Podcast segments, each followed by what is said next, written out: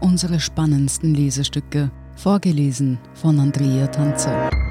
Heute Das Mädchen, das vom Himmel fiel, von Dominik Kamalsade.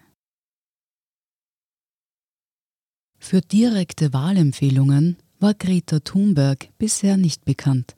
Insofern kam ihr Twitter-Endorsement des demokratischen US-Präsidentschaftskandidaten Joe Biden letzten Samstag überraschend.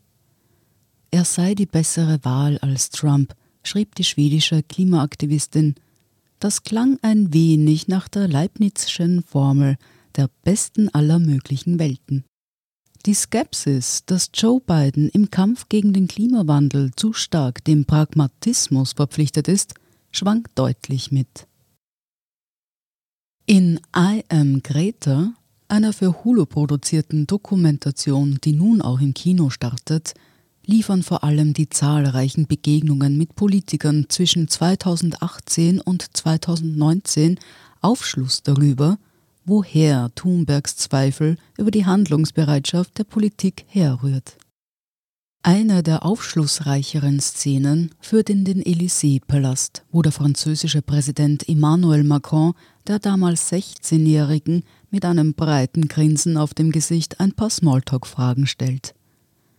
Es liegt nicht nur an dem imperalen Setting, dass Macron gegenüber dem Mädchen überheblich wirkt.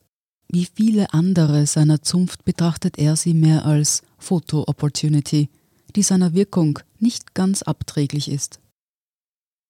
Eine der genuinen Qualitäten des Dokumentarfilms ist es, Bilder heraufzubefördern, die in der routinierten Abwicklung von Themen verloren gehen.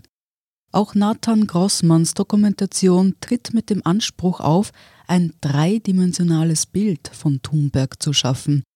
Dem Standard sagt er, Nachrichtenmedien steht nur ein limitiertes Zeitfenster zur Verfügung. Ich wollte Greta auf Augenhöhe begegnen und die Welt aus ihrer Perspektive betrachten, mit allen Highs und Lows, die dazugehören. Leichter gesagt als getan. Ist es nicht auch Unnahbarkeit, dieses Je ne sais quoi, das Greta Thunberg so verführerisch macht? Dem 1990 geborenen Schweden fiel das Porträt nachgerade mit Glück in die Hände.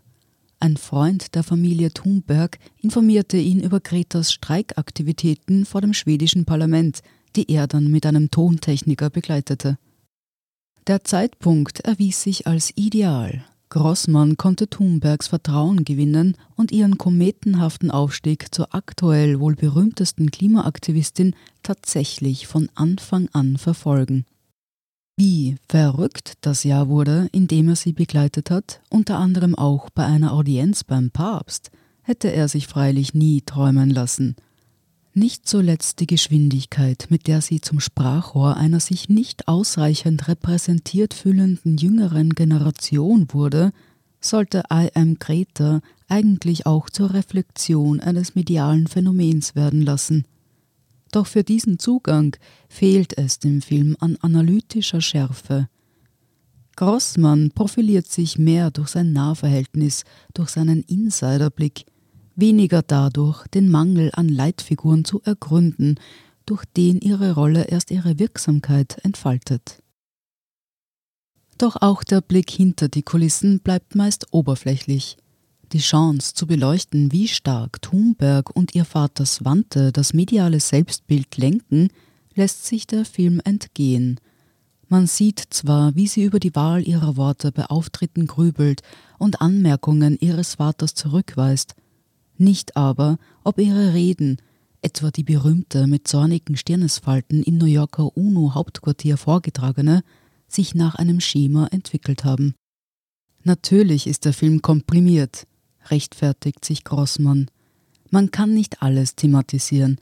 Ich hatte auch nicht den Eindruck, dass sie ihre Auftritte probt. Das passiert auf der Bühne, kommt aus ihrem Inneren explosionsartig zum Vorschein. Grossmann gibt zu, dass er sich nicht alles an ihr erklären konnte. Etwa jene Szene, in der sie gegen sie gerichtete Hasspostings und Briefe vorliest und dazu lachend den Kopf schüttelt, habe ihn verblüfft. Jemand anderer würde damit anders umgehen, aber sie scheint auch daran gewöhnt zu sein, traktiert zu werden, sagt er. Doch auch wenn jener Moment eine Stärke Thunbergs offenbart, die aus ihrem sozialen Außenseitertum herrührt, ihr Asperger-Syndrom bezeichnet sie selbst wiederholt als Superkraft, bleiben viele andere Fragen unbeantwortet. Auf welche Art sich etwa Gretas Eltern die fraglos immensen Herausforderungen eines plötzlich so exponierten Daseins stellen und wie sie ihre Tochter Schutz gewähren, beschäftigt einen spätestens dann, wenn Greta mit einem Segelboot nach New York unterwegs ist und erschöpft am Telefon weint. Anders gesagt, Grossmann hat zwar recht, wenn er neue Vorbilder einfordert, nämlich auch solche, die Schwächen zeigen, doch als Porträt von Greta Thunberg bleibt sein Film oft zu zögerlich, zu unentschieden zwischen der Verstärkung des Anliegens und der Durchdringung der Person. Sie hörten Das Mädchen, das vom Himmel fiel von Dominik Kamalsade. Ich bin Andrea Tanzer, das ist der Standard zum Hören. Um keine Folge zu verpassen, abonnieren Sie uns bei Apple Podcasts oder Spotify. Wenn Ihnen unsere Lesestücke gefallen, freuen wir uns über eine 5-Sterne-Bewertung. Bis zum nächsten Mal.